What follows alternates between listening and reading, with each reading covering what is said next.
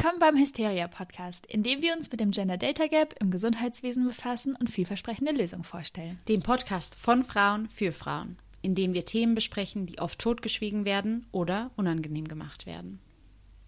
Hi, ich bin Caro, Wirtschaftswissenschaftlerin, Social Media Expertin, die gerade einen Master in Health Economics in Stockholm macht. Und ich bin Anja, Ärztin mit einem Master in Global Health und zurzeit arbeite ich in der Tuberkuloseforschung in Vietnam. Wir sind beste Freundinnen, die beschlossen haben, unsere Gespräche über den Gender Data Gap öffentlich zu machen. In jeder Folge nehmen wir uns ein neues Problem vor. Wir freuen uns, dass ihr heute wieder mit dabei seid, mit uns einen Aspekt des Gender Data Gaps in der Medizin zu besprechen. Ähm, heute geht es dabei bei uns um Verhütung. Über das Thema könnte man wahrscheinlich unfassbar viele Folgen machen und dabei auf die einzelnen Methoden eingehen. Wir wollten mit dieser Folge aber einmal einen Überblick geben von den allgemeinen Gaps, die existieren, sowohl bei Frauen als auch bei Männern, und einen Ausblick geben über die wirklich interessanten Entwicklungen, die es in letzter Zeit gibt. Genau, wir fanden das einfach ein super interessantes Thema, weil gerade in letzter Zeit in den Medien auch wieder mehr war über Verhütungsmittel bei Männern. Und ja, Caro und ich eigentlich ins Gespräch darüber kamen, äh, warum Verhütung bei Männern eigentlich so wenig besprochen wird und warum immer die, die Rolle von Verhütung irgendwie bei der Frau hängen bleibt. Ja, ich ähm, finde das Thema ist mega spannend und sehr frappierend, würde ich sagen, wie lange ich das einfach so auch selbst hingenommen habe, muss ich ehrlich sein, ähm, dass ich mit 17, 16, 16 ähm, auf die Pille so ungefähr gesetzt worden bin und die fast zehn Jahre genommen habe ähm, und das so nie in Frage gestellt habe, dass ich sozusagen dafür verantwortlich bin, komplett alleine. Ich finde es total interessant, einmal von deiner Sichtweise jetzt gerade zu hören, Anja, als Ärztin, so welche so die größten Methoden gerade auf dem Markt sind, als Überblick, vielleicht als Einstieg, dass wir alle sozusagen auf dem gleichen Nenner sind von dir zu hören. Ja, also bei Frauen gibt es ja viele verschiedene Verhütungsmethoden. Ich glaube, viele kennen die Pille und die Spirale. Ja, Kondome für Frauen. Es gibt auch das Diaphragma. Es gibt auch äh, Implantate. Es gibt auch Hormonspritzen. Also es gibt ein ganzes Repertoire oder eigentlich so ein ganzes Menü ähm, an verschiedenen Methoden, wo, wo sich dann eigentlich jede, jede Frau damit auseinandersetzen kann, was irgendwie zu ihr passt. Ich finde das eine sehr ähm, witzige Beschreibung, ähm, das als Menü zu nennen, aber es ist definitiv so, dass es ja sehr viele verschiedene Mittel gibt, ähm, mit denen wir allein gelassen werden. Aber ich finde halt, das Problem dabei sind die ganzen Nachteile. Mhm. Also so zumindest von, von meinen eigenen Erfahrungen, was ich bis jetzt gelesen habe, finde ich halt hart, wie viele Menü-Ideen es dabei gibt, aber es gibt ja auch relativ viele Nachteile dabei. Ja, gibt's. Also ich meine, ja, gerade eine Spirale, nicht jeder will vielleicht einen Fremdkörper in sich haben. Kondome äh, können auch einen Einfluss auf, aufs Gefühl haben und ähm, muss man natürlich auch mal dabei haben. Ja, so eine Pille muss eben täglich eingenommen werden. Und generell haben die ganzen Hormone Lösungen eben auch Nebenwirkungen, sowie Stimmungsschwankungen und Gewichtszunahme, Kopfschmerzen. Ich glaube, ich erzähle hier auch nichts Neues. Ich glaube, dass. Äh nee, definitiv nicht. also, ich ähm, kenne mich damit relativ gut selbst aus, weil ich einfach zehn Jahre fast die Pille genommen habe und dann diagnostiziert worden bin, dass ich Migräne mit Aura habe. Ähm, und mir dann erst erklärt worden ist, dass ich die hätte nie nehmen dürfen, weil es zu noch einem extremeren Risiko bezüglich Thrombose gibt, ähm, was mich relativ schockiert hat, aber was auch relativ oft der Fall ist, so was ich jetzt zumindest von meiner persönlichen Social Media Bubble so ein bisschen mitbekommen habe. Ähm, und ja, ich das Gefühl habe, es gibt noch nicht so ein Verhütungsmittel, was einfach wirkt und was halt keine Nachteile hat. Wo ich hoffe, wo wir so ganz langsam hinkommen oder wo es zumindest mehr verteilt ist von, von der Verantwortung, ähm, dass es nicht bei, nur ins Frauen geht. Ähm, vielleicht hätte ich dann eine, eine Frage so für die mh, allgemeine Situation. Ja. abgesehen jetzt vom eigenen Gefühl, aber wie viele benutzen denn eigentlich wirklich Verhütungsmittel? Ja, ich hatte mal nachgeschaut und zwar sind es tatsächlich 50 Prozent der Frauen, mhm. die ein Verhütungsmittel benutzen, also im gewährfähigen Alter. Was mich aber, okay. ja, was, ja, also ich konnte mit der Zeit selbst auch nicht so viel anfangen, weil ich natürlich nicht weiß, wie viele Leute äh, vielleicht einen Schwangerschaftswunsch haben oder einfach nicht sexuell aktiv sind. Das finde ich voll interessant. Ich finde, das ähm, spiegelt sich auch irgendwie so ein bisschen, ehrlich gesagt, in meinem Freundeskreis wieder. Also was ich jetzt allgemein mitbekommen habe, ist, dass so eine allgemeine Müdigkeit herrscht. Also von vielen, die dann gesagt haben, ihnen reicht es jetzt, also gerade bezogen auf hormonelle Verhütung, dass sehr viel ausprobiert worden ist und sehr viel auch in Kauf genommen worden ist, jetzt über die Jahre hinweg wenn man angefangen hat als Teenager vor allem die Pille zu nehmen und jetzt nach zehn Jahren ungefähr einfach keine Lust mehr darauf hat oder einfach genug hat oder verstanden hat, wie viel die Pille halt auch einen beeinflussen kann, im negativen Sinne. Und dann jetzt einfach damit aufgehört worden ist, so ungefähr. Also wo viele dann sagen so, ja, okay, sie benutzen jetzt nur noch die ähm, ein Kondom, ja. weil sie keinen Bock mehr darauf haben. Und das finde ich krass, dass sich das auch global, also so in, die, in den Zahlen widerspiegelt. Auch wenn sie jetzt vielleicht 4% sich nicht viel anhört, aber wenn man die Zahl von 164 Billionen dann wieder hört, ist es schon eine Hausnummer. Ja, ich fand es auch überraschend hoch, muss ich sagen. Und ich, äh, ich weiß, was du meinst. Ich habe es auch mitbekommen, dass man einfach. Äh, eine Zeit lang wurde es immer so in Kauf genommen und merkt, dass immer mehr Leute auch anfangen zu zweifeln und sich halt überlegen, so ja, bin ich das? Also bin ich überhaupt ich selbst? Fühle ich mich irgendwie anders mit der Pille? Also ich habe das Gefühl, dass es irgendwie auch schon sehr weit besprochen wird, inwiefern so einen Einfluss auf einen selbst hat. Voll. Also das habe ich sehr viel mitbekommen. Was ich sehr schade dabei finde, ist, dass es zumindest ist mein persönlicher Eindruck. Ich möchte das wirklich nicht verallgemeinern. Aber was ich oft persönlich mitbekommen habe, dass mir dabei der ärztliche Support nicht gegeben worden ist. Also ich habe jetzt von mehreren Frauenärztinnen gehört, was ich denn jetzt bitte will, weil ich ähm, ja die Pille nicht nehmen kann. Ich habe die Spirale, ähm, habe aber auch mit der ein bisschen Probleme. Ähm, einfach von, von, von zum Beispiel von den Schmerzen her. Und ähm, wo ich dann auch so ein bisschen diese Müdigkeit von deren Seite gehört habe, in Bezug auf so, ja, plötzlich will keiner mehr die Pille oder jetzt so auch die Spirale nicht mehr, so was wollt ihr eigentlich alles. Aber ich finde es halt hart, so wie lange diese Sachen halt nicht in Frage gestellt worden sind, auch selbst von weiblichen Frauenärzten nicht.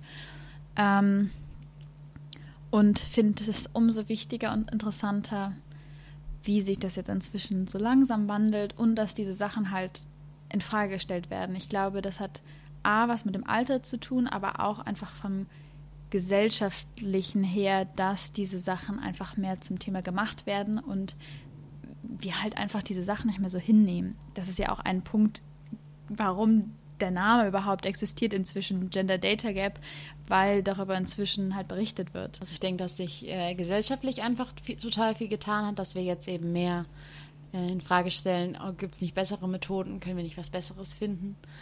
Ich denke, dass es für Frauenärztinnen eben auch schwer ist, wenn es vielleicht nicht die Methoden gibt, die sie gerne einem Patienten geben würden. Was wir einfach brauchen, ist, dass es eben noch äh, bessere Verhütungsmittel gibt. Und da ist halt die Frage, ja, wird da genug nachgeforscht? Ja, da würde ich mal gerne wissen von deiner Seite, ich weiß nicht, wie viel Hintergrund du Wissen du jetzt dazu hast, aber so, also wie kann es sein, dass es so lange gedauert hat? Die erste große Hürde ist, denke ich, dass es um Forschung bei gesunden Personen geht. Also es geht hier, Verhütungsmittel werden ja mhm. auch von gesunden Menschen benutzt und äh, auch, auch gerade noch im reproduktiven Alter. Und da sind die Sicherheitsanforderungen eben extrem hoch bei der Forschung. Okay. Ich denke, ein anderes Problem ist eben, dass es falsche Marktsignale gibt. Es ist nämlich so, dass der Markt für Verhütungsmittel eigentlich stets weiter wächst mhm.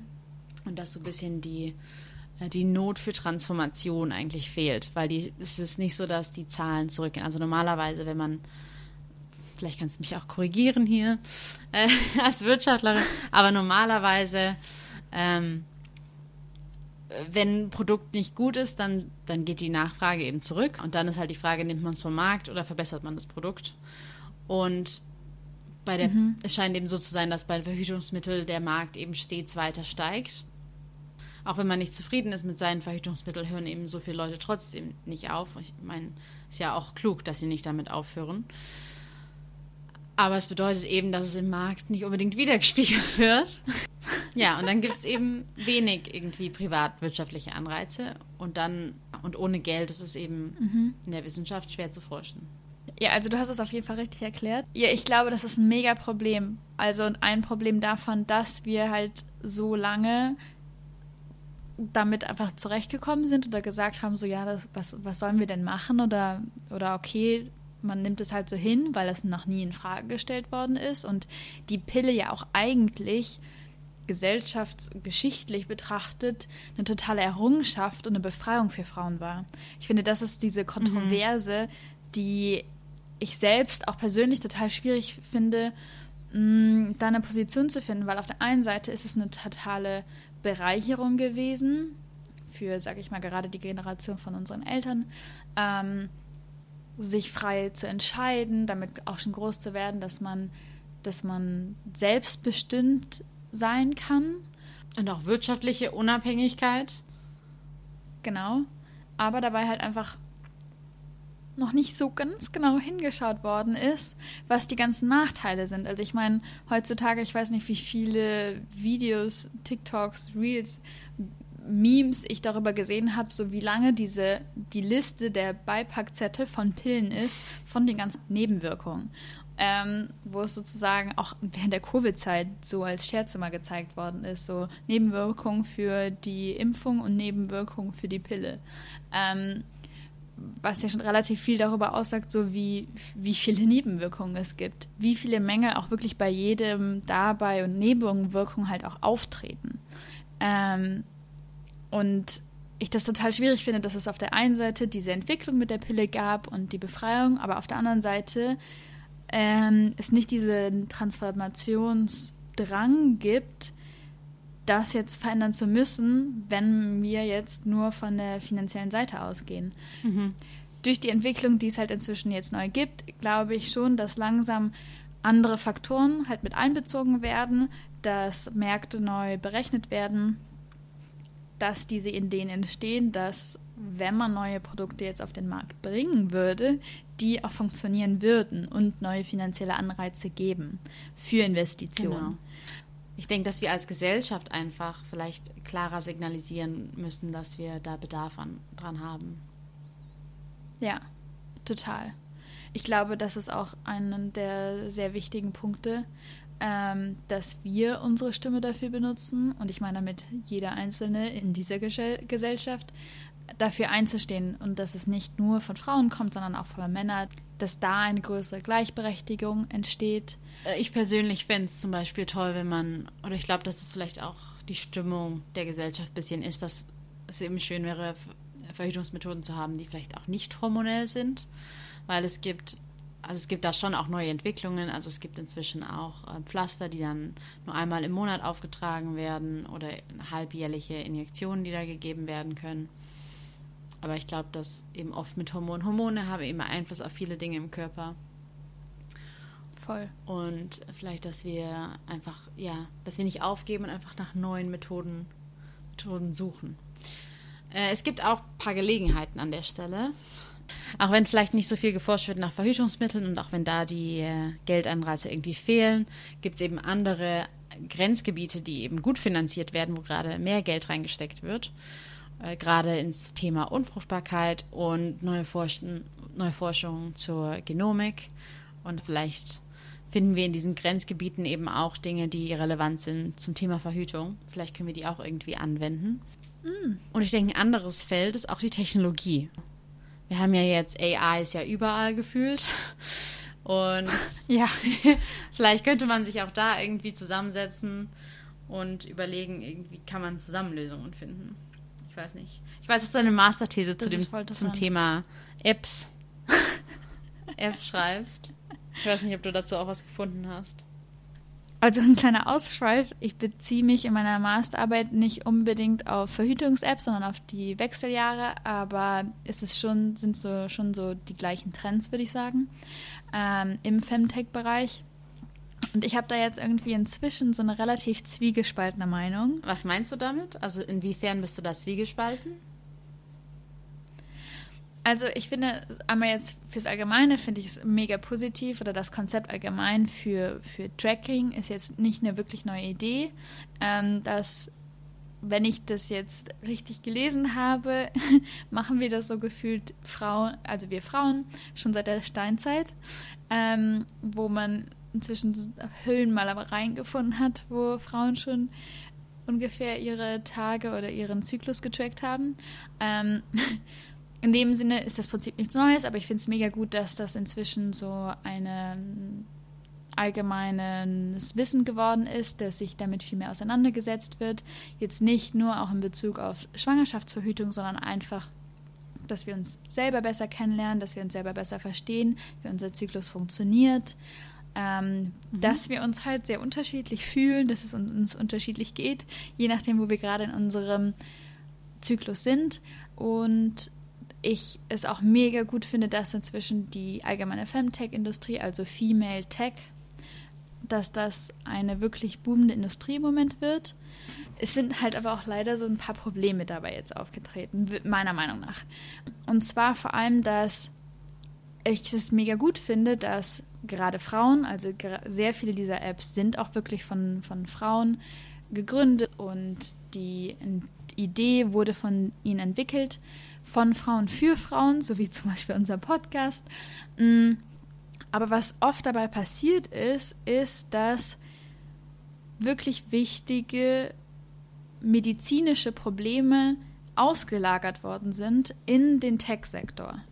Und das zu anderen Problematiken jetzt kommt. Wie du zum Beispiel gesagt hast am Anfang, ähm, dass es halt sehr hohe Standards gibt innerhalb der Entwicklung von Verhütungsmitteln wenn das ausgelagert ist in den privaten Tech-Sektor, dass die sich nicht daran halten müssen. Die haben nicht die gleiche Prozedur? Es kommt halt darauf an, wie sie es labeln. Also wenn sie etwas angeben als ein medizinisches Produkt, müssen sie dem folgen und müssen durch auch verschiedene Prozeduren von, wie diese Sachen anerkannt werden. Ähm, das wird inzwischen auch viel gemacht, wenn es zum Beispiel Apps sind, die inzwischen mit dem Gesundheitssektor verbunden sind oder zum Beispiel sehr, sogar finanziert werden von verschiedenen Versicherungen. Okay. Die auf jeden Fall. Aber wenn man außerhalb davon ist, muss man sich nicht an diese genauen Vorgaben halten.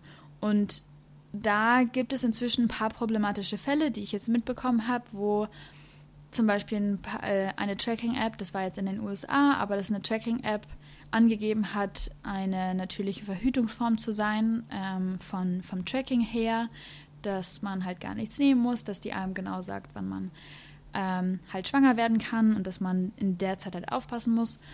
Ähm, und die als wirkliches Mark als Marketingstrategie benutzt haben, hey, wir, wir, wir dürfen uns nicht öffentlich Verhütungsmittel nennen, weil wir nicht anerkannt werden von dem Gesundheitssystem. Mhm.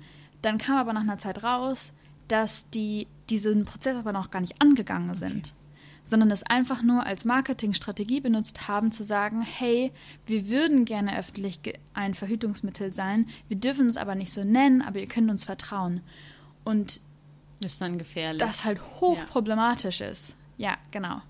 Und ähm, was halt dabei auch noch dazu kommt, ist, dass gerade sehr große Tech-Enterprises wie zum Beispiel Amazon sich inzwischen in den allgemeinen Gesundheitsmarkt halt eingekauft haben und die genau auch zum Beispiel halt wissen, was sie machen. Also gerade was zum Beispiel Data an, also Daten, mhm. Und Targeting angeht, wissen die ganz genau, was sie machen. Und das kann halt dann direkt wieder in eine ganz andere schräge Richtung gehen, wo es halt eigentlich gar nicht hingehen sollte mit dieser Emanzipierung von Frauen, sondern dann wieder in die Richtung geht, hm, wie können, dass es so ein Konsumgut wird. auf der einen Seite ist es einmal Daten, der Datenschutz, mhm. der dabei oft nicht eingehalten wird. Dazu gibt es auch schon einige Forschung. Ähm, und mit der ich mich ehrlich gesagt jetzt auch in meiner Masterarbeit befasse, ist der Datenschutz und die Sicherheit von den Daten. Aber es ist genauso halt auch andersrum, dass wenn diese großen Firmen, die die Daten gehören, die, die dann auch anders benutzen werden als jetzt im Gesundheitssektor. Ähm, das kann positiv sein, wenn es an den Gesundheitssektor angedockt wird, dass zum Beispiel diese mhm. Daten, die jetzt endlich mal erfasst werden, wirklich dafür benutzt werden, bessere Produkte herzustellen. Aber die dürfen jetzt halt nicht missbraucht werden oder halt nur dann in diesem begrenzten Rahmen von, von diesen einzelnen Firmen zu sein. Weil das Problem ist, dass wenn eine Firma die Daten hat, gehören diese Daten der Firma und nicht dem Gesundheitswesen. Das bedeutet, dass nicht automatisch dann auch daran in geforscht wird. Für ja. Frauen geforscht okay. wird, genau. Ja, das war jetzt eine kleine ausschweifende. Aber interessant auf jeden Fall. ähm, ja, also du bist gerade, wenn es bei diesen Technologien um Konsumenten geht, bist du da ein bisschen vorsichtig. Ich bin trotzdem noch total positiv gestimmt. Ich denke, es ist mega wichtig, dass, dieser, die, dass das Thema sich gerade so entwickelt und dass es so viel Aufmerksamkeit inzwischen bekommt. Ich finde es einfach nur wichtig, dass es sich dabei halt auch in die richtige Richtung, Richtung bewegt ja. und dann nicht wie abdriftet und dann zum Konsumgut wird. Eine Studie, die ich auch gefunden habe, die ich sehr interessant fand, jetzt nicht bezüglich Apps, aber Social okay. Media, ist, dass 99 Prozent ist ähm, wichtig finden, sich auf sozialen Netzwerken zu erkunden bezüglich ähm, Verhütung. Ah. Und das finde ich schon extrem, wie wichtig heutzutage auch halt, was das Thema angeht, sich nicht nur über Ärzte inzwischen informiert wird, sondern gerade Social Media da auch ein sehr wichtiger Informationsquelle ja. geworden ist. Wobei ich gar nicht so überrascht bin. Also die Zahl ist extrem hoch. Erstens. Aber irgend, ja, ja, also die Zahl, ja, also ich meine 99 Prozent ist extrem hoch. Aber wenn man es jetzt in Relation setzt, also wenn ich jetzt selber über meine Jugend nachdenke, war doch irgendwie dieser soziale Aspekt ja irgendwie immer schon wichtig. Ich denke, es ist einfach die neue Generation, die dann die Sache online macht. Aber damals ging es ja auch irgendwie dann in der Schule darum, was jeder jetzt benutzt. Dann war vielleicht einer beim Arzt und dann äh, hatte der andere quasi schon eine Idee, was er gerne hätte, so ungefähr, in Anführungsstrichen. Und das ist voll der gute Vergleich. Ja, ist es dir auch aufgefallen? Also, wenn du jetzt drüber nachdenkst, wie war das bei dir? Auch so? Hm. Ja, ehrlich gesagt, also bei mir war es ein bisschen so, ich hatte manchmal das Gefühl, ich bin die Informationsquelle, auch wenn ich keine Ärztin bin, ähm, weil ich komme, ich komme, aber ich komme aus einem Ärztehaushalt, ja. ähm, wo mit sehr viel Freiheit über diese ganzen Themen geredet worden ist und ich nie das Gefühl hatte, nicht aufgeklärt zu sein. Und ich oft das Gefühl hatte, dass sehr viele Freundinnen zu mir gekommen sind und mich sehr oft gefragt haben nach Sachen. Auch selbst jetzt noch in meinen Zwanzigern werde ich manchmal nach Verhütungsmitteln gefragt, weil ich mir denke, so, hallo, ich bin keine Ärztin äh, und schon erst recht keine Gynäkologin. Aber ich finde, der Vergleich ist echt gut zu sagen, so, ja, früher waren es doch auch die Freunde. Ähm, das hat sich jetzt heute einfach ein bisschen ausgedehnt. Das Einzige, was daran, denke ich, gefährlich ist, ist, dass generell halt natürlich immer die Gefahr besteht, dass dass man sich dann an Leuten orientiert, die eigentlich selber nicht so viel Ahnung haben. Nicht auf dich bezogen jetzt. ja, that's me. Aber ich glaube, dass es einen Unterschied macht, ob es dann die Freunde sind, die einfach nicht vielleicht super gut aufgeklärt sind, die dann irgendwelche Tipps geben. Oder halt einfach, ja, was sie halt gerade denken, irgendwie weitergeben. Aber es ist doch was anderes als, mhm. ja, als wenn das dann auf Social Media passiert, wo nicht nur der Freundeskreis vertreten ist, sondern eben, ich meine, du hast es gerade schon aufgebracht, eben auch viel so im Tech-Sektor auch viel getargetet wird und da kann halt von außen viel besser manipuliert werden als jetzt als jetzt früher ja, auf dem Schulhof irgendwie. Das auf jeden Fall.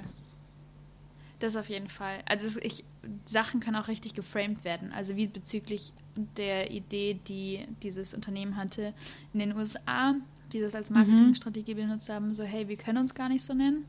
Ähm, auch andere bezügliche Themen habe ich das so ein bisschen gesehen, wo wirklich Missinformationen verbreitet worden sind. Ich glaube, das ist halt immer das, ähm, ein zweischneidiges Schwert Ja. in Social Media. Ich finde es mega wichtig, dass inzwischen darüber aufgeklärt wird, dass auch wenn darüber Marktstudien geführt werden und dabei Entwicklungstrends gesetzt werden und darüber dann Finanzierung anders strukturiert werden kann, ist es mega. Nur wenn es halt dann für Großkonzerne, auch in der Pharmazie, können diese Sachen halt sehr gesteuert werden, dass man ein Produkt sehr schlecht machen kann ähm, oder auch fördern kann. Es geht halt beides. Ähm, wo, wenn man nicht komplett in diesem Thema drin ist, missinformiert werden kann. Ja, das kann ich mir auf jeden Fall vorstellen. Also, dann können wir vielleicht auch direkt eingehen auf das Thema von Verhütungsmittel für Männer. Ich würde gerne dabei wissen, welche Verhütungsmittel da gerade so viel auf dem Markt sind. Ja, Abgesehen sind herzlich wenige.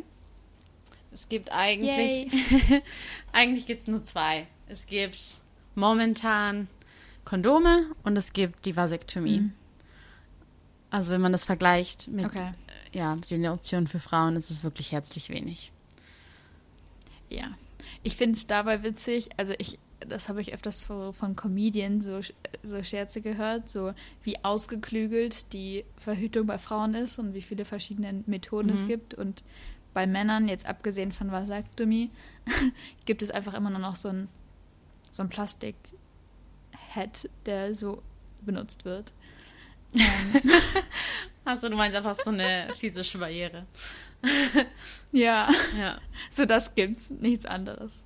Ich hoffe, das ändert sich jetzt. Ja. Beim Gedanken, Verhütungsmittel bei Männern. Würde man Männern überhaupt vertrauen?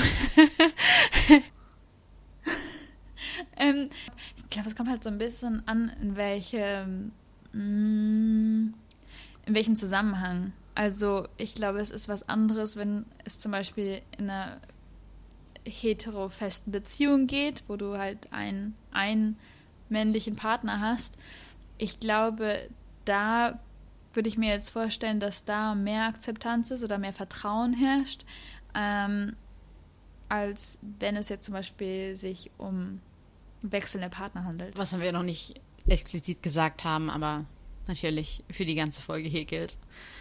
Wir reden hier für Verhütungsmittel, Schwangerschaftsverhütung und nicht ja. Geschlechtskrankheiten. Von daher ja. Nee, das ist nochmal eine ganz Ja, andere Folge. Genau. Aber ich stimme dir da überein. Ich denke, dass generell, wenn man eben nur einen festen Partner hat, würde ich hoffen, dass man seinem Partner vertrauen kann und auch würde. Äh, und wir sind da auch nicht alleine mit dem Gedanken. Ich habe eine Studie gefunden, die gezeigt hat, dass 70 Prozent der Frauen auch eigentlich dafür wären, wie die Verhütung den Männern zu überlassen. Also vielversprechend. Das ist doch mal Ja, was. und dann fand ich es auch interessant, dass ja auch irgendwie öfter dann so gesagt wird, so ja, aber wären Männer überhaupt bereit dazu?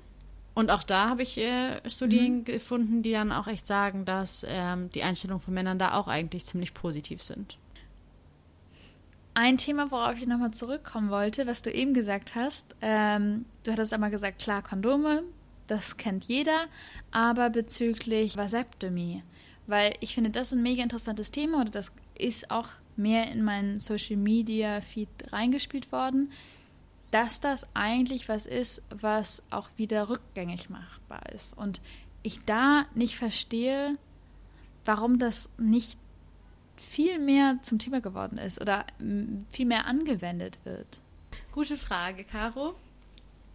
Ich war da selber auch ein bisschen überrascht, als ich zum ersten Mal von der Vasektomie äh, gehört hatte. Also vielleicht ganz kurz, was ist eine Vasektomie? Eine Vasektomie ist ein kleiner ambulanter Eingriff, bei dem der Samenleiter äh, durchtrennt wird oder eben versiegelt wird, also auf beiden Seiten, Okay. und dass dadurch eben nichts in der Schwangerschaft kommen kann. Ja? Aber ist das das gleiche wie Sterilisierung? Also ist das nur ein anderes Wort oder ist das dasselbe? Ja, im Prinzip ist es das Gleiche, ja. Okay. Eine Vasektomie kann eben rückgängig gemacht werden. Ich finde, Sterilisation ist dann so ein schwerer Begriff, weil man kann es eben rückgängig machen. Und das hört sich dann vielleicht auch irgendwie für Männer auch irgendwie entmannt an, wenn man sagt, oh, sie sind sterilisiert. Ähm, Das kann ich mir vorstellen. ja, also ich würde mich mit, dann ja, mit dem Begriff, glaube ich, selber auch nicht wohlfühlen. Andersrum. Ja, das verstehe ich. Ja. Ähm, aber man kann es eben schon rückgängig machen. Was dann die Frage aufwirft, ja, warum, warum machen dann nicht mehr Männer eine Vasektomie? Mhm. Und es gibt, es gibt da mehrere Gründe. Also normalerweise ist eben eine Vasektomie, äh, kommt vielleicht auch bei uns jetzt in unserem Freundeskreis vielleicht noch nicht so auf, weil es mal eben meistens durchgeführt wird, wenn man mit dem Kinderwunsch auch schon ein bisschen abgeschlossen hat. Und es hat damit zu tun, dass eben einerseits, ja, dass einerseits die Kosten davon nicht gedeckt werden von der Krankenkasse, außer es ist medizinisch notwendig. Und sowas Oh. ist, ja, nicht super billig. Also es kostet dann 300 bis 500 Euro so in dem, in dem Raum. Ist auch nicht super teuer. Und ich meine, man muss auch darüber nachdenken, dass Frauen auch jede Menge Geld ausgeben. Ich wollte gerade sagen. Ja. Also, vor allem, ich habe die Spirale und mich kostet das Einsetzen auch 300 Euro. Ähm, just to be Okay. saying. Und die ist nicht für immer, sondern die muss ich wechseln. Klar, Ja. jetzt nicht so oft wie die Pille, aber trotzdem, okay. Ja. Und die wird auch Aber nicht es ist, übernommen. es ist ein Punkt, ja, stimmt.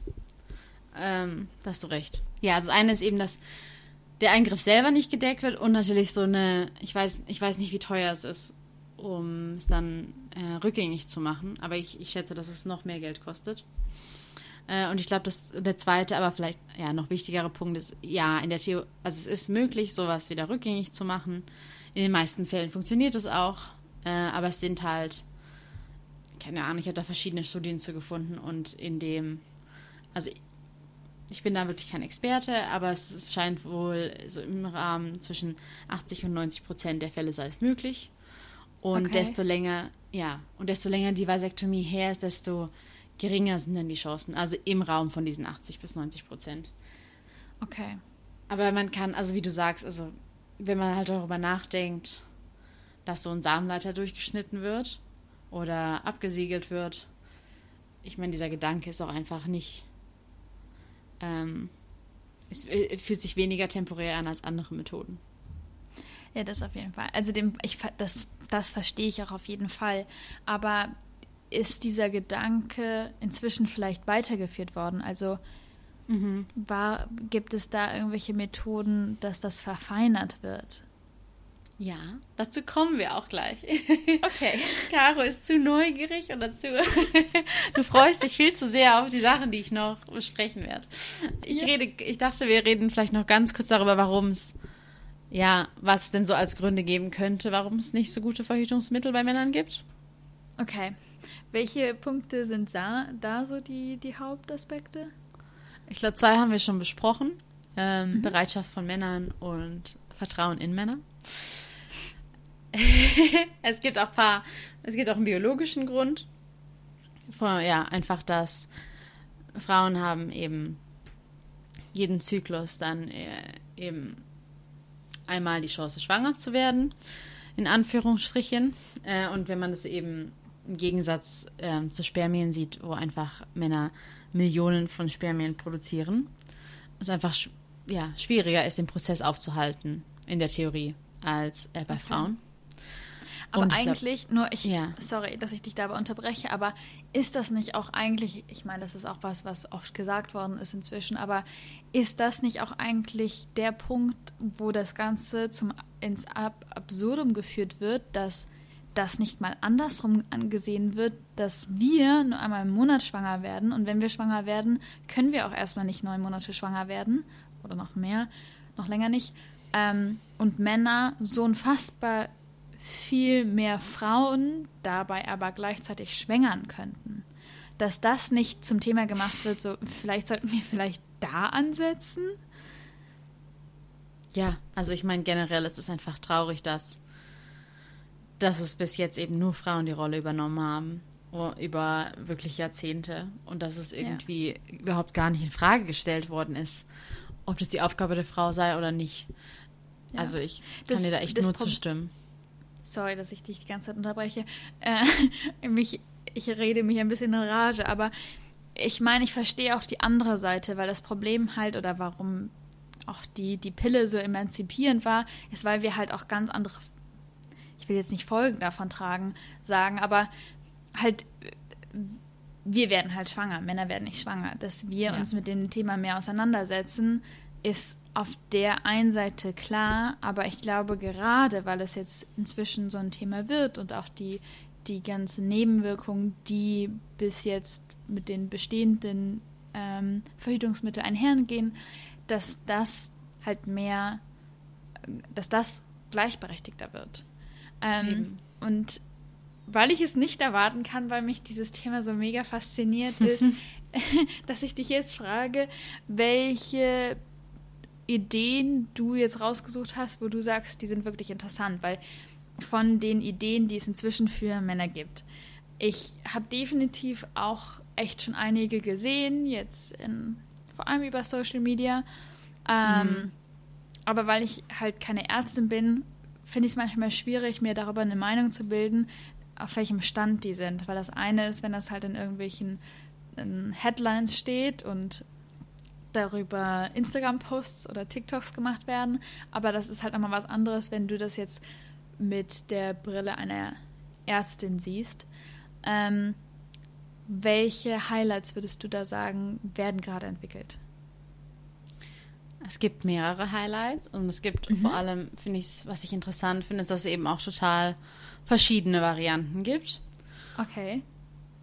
Also da wird quasi auch langsam ein Menü zusammengestellt, dass die Männer auch was. Auswahl haben. Es gibt da zum Beispiel auch die hormonellen Ansätze, wie zum Beispiel vor ein paar Jahren, ich weiß nicht, ob du dich daran erinnerst, aber gab es auch diese Pille für Männern, war damals äh, groß in der Diskussion. Ah ja, ja, ich erinnere mich noch daran. Aber war es nicht irgendwie so, dass das dann nicht weiterentwickelt worden ist, weil die irgendwie die gleichen Nebenwirkungen hat wie die Pille für Frauen? Ja, ja, da gab es damals viele Diskussionen. Weil die ja, total Okay. viele Nebenwirkungen hatte und viele Nebenwirkungen auch ja, ähnlich waren wie die in der, in der Pille für Frauen. Und Okay. es eben dann nicht weitergeführt wurde. Inzwischen gibt es da aber auch neue Entwicklungen. Zum Beispiel gibt es ein Gel und das Gel wird dann, das ist eine Kombination aus Testosteron, aber eben auch zusammen mit einem anderen Wirkungsstoff, äh, Okay. was dann eben auch als Verhütungsmittel angewendet werden kann. Und das ist echt so ein ja, Gel, was man sich dann einfach ja, auf die Haut schmiert. Und das Okay. wird tatsächlich auch schon in Menschen getestet. Okay. Also das ist interessant, aber wo wird das dann aufgetragen? Also einfach irgendwo auf der Haut oder wie oft? Oder ich weiß jetzt auch nicht. Ich, Ja. weiß, du, du entwickelst dieses Produkt gerade nicht. Aber Auf den Schultern wird das aufgetragen. Aber ich weiß, okay. Aber es ist, es wird eben schon an Menschen getestet, aber ich glaube, es ist eben echt bisher nur eine kleine erste Studie war. Also da ist noch spannend zu sehen, was da eben bei rauskommt. Okay. Ähm, das ist das erste. Mhm. Dann das zweite hat, da kamst du ja selber schon fast drauf. Äh, und zwar eine andere Variante von einer Vasektomie, aber temporärer als eine Vasektomie. Es geht auch um Gel, also dann wird in den Okay. Samenleiter eben so ein Hydrogel injiziert. Und das Ganze kann man ultraschall geleitet machen. Also es ist dann echt Oh. Mhm. Und Okay. genau, und dann ist da eigentlich dieses Gel bildet dann eben eine Blockade für die Spermien und kann dann eben da nicht durch. Und die Blockade kann dann auch nicht intensiv wieder entfernt werden mit Ultraschall. Und dann äh, kann die Fruchtbarkeit wiederhergestellt werden. Also es hört sich vielversprechend an. Ja. Wurde bisher aber nur an Ratten getestet, also muss man nochmal Ah, gucken. Mist. Okay. Ja, ist doch was ganz anderes. Also klar, also Ratten und dann äh, als nächstes, denke ich, Primaten sind dann vermutlich dran und dann erst äh, Menschen. Also Okay. mal schauen, wie sich das weiterentwickelt.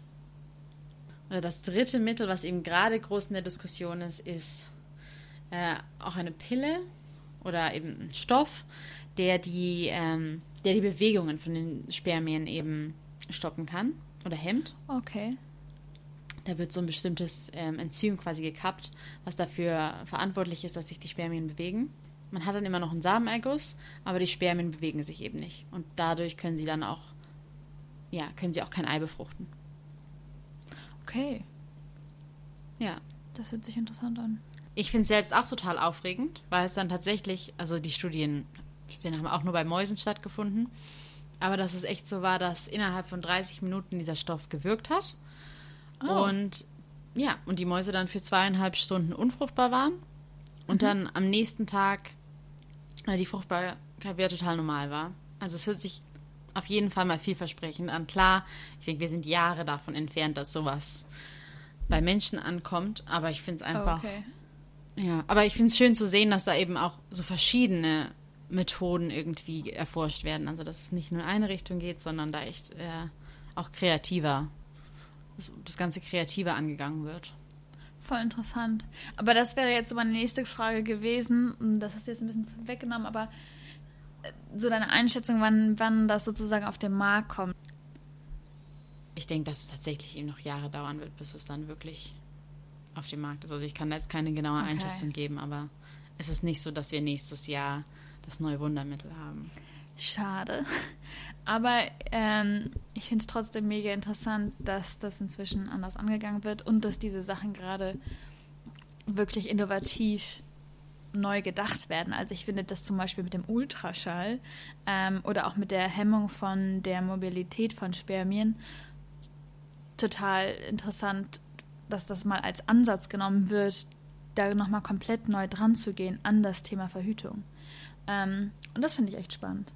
Und das finde ich auch einen schönen Ausblick, dass das System im Moment nicht das perfekte ist und sehr viel, sagen wir mal, ähm, Innovationspotenzial hat, aber dass das Thema auch inzwischen neu angegangen wird. Was ich dabei wichtig finde, ist, dass man auch darüber sehen kann, dass dadurch, dass es mehr zum Thema gemacht wird, dass sich darüber beschwert wird oder diese Sachen auch angeprangert werden, dass ähm, wir nicht als Frauen damit allein gelassen werden wollen, dass die Verhütungsmittel, die im Moment auf dem Markt herrschen, nicht wirklich optimal sind, dass sie viele Nebenwirkungen haben, dass wenn man sich damit Gehör schafft, auch wirklich Sachen verändern kann, ohne dass sich jetzt diese Themen nicht so durchgesetzt hätten über die letzten Jahre, hätte es, glaube ich, nicht diese Forschungsansätze gegeben oder dass sich diese Finanzstrukturen und Investitionen inzwischen halt darüber ändern können. Und ähm, ich finde das einen total wichtigen Punkt zu sehen, dass es einfach wichtig ist, weiter über die, diese Punkte zu reden. Wenn genug Menschen darüber reden, auch das letztendlich in Statistiken eingehen kann und dann auch wirklich in Investitionen sich widerspiegelt. Ja, ich finde, das ist das hast du sehr gut gesagt. Also es ist schön zu sehen, dass sich unsere Gesellschaft eben weiterentwickelt. Im Sinne von, Frauen müssen das nicht mehr alleine machen. Es wird mehr als ein Zusammen angesehen und dass man, ja, dadurch, dass dann Leute sich dazu auch äußern und dass da mehr Druck ausgeübt dass es eben auch wirklich einen Effekt haben kann, dass sich dann in der Forschung widerspiegelt. Genau, also ich finde das eine super, ja, schöne Entwicklung und denke ich auch ein schöner Punkt, um die heutige Folge abzuschließen.